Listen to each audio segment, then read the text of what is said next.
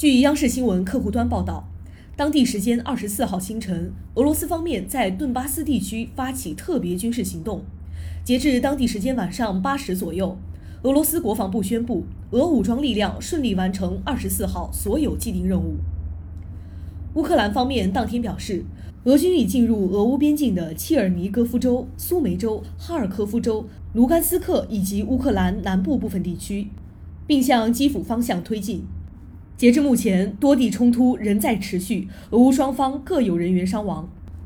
俄罗斯国防部当地时间二十四号晚表示，自特别军事行动开始以来，俄武装力量的打击造成八十三个乌克兰地面军事基础设施瘫痪。属于乌克兰武装力量的两架苏二七战机、两架苏二四战机、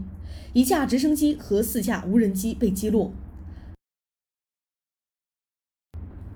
此外，俄军在克里米亚方向联合使用突击部队和空降部队，打开了克里米亚以北进入赫尔松州的通道，并恢复了克里米亚半岛供水。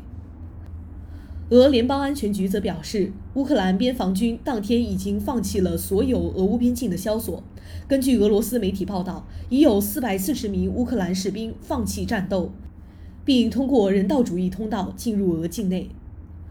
乌克兰国家边防局24号称，俄军已进入俄乌边境的切尔尼戈夫州、苏梅州、哈尔科夫州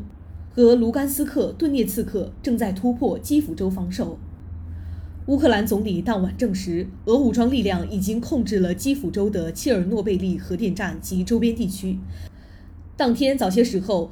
乌克兰总统泽连斯基称，俄军已经占领了基辅附近的一个机场，但随后俄总统办公室又表示，该机场被乌军夺回。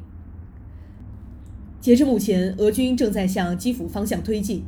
多地冲突持续，俄乌各有人员伤亡。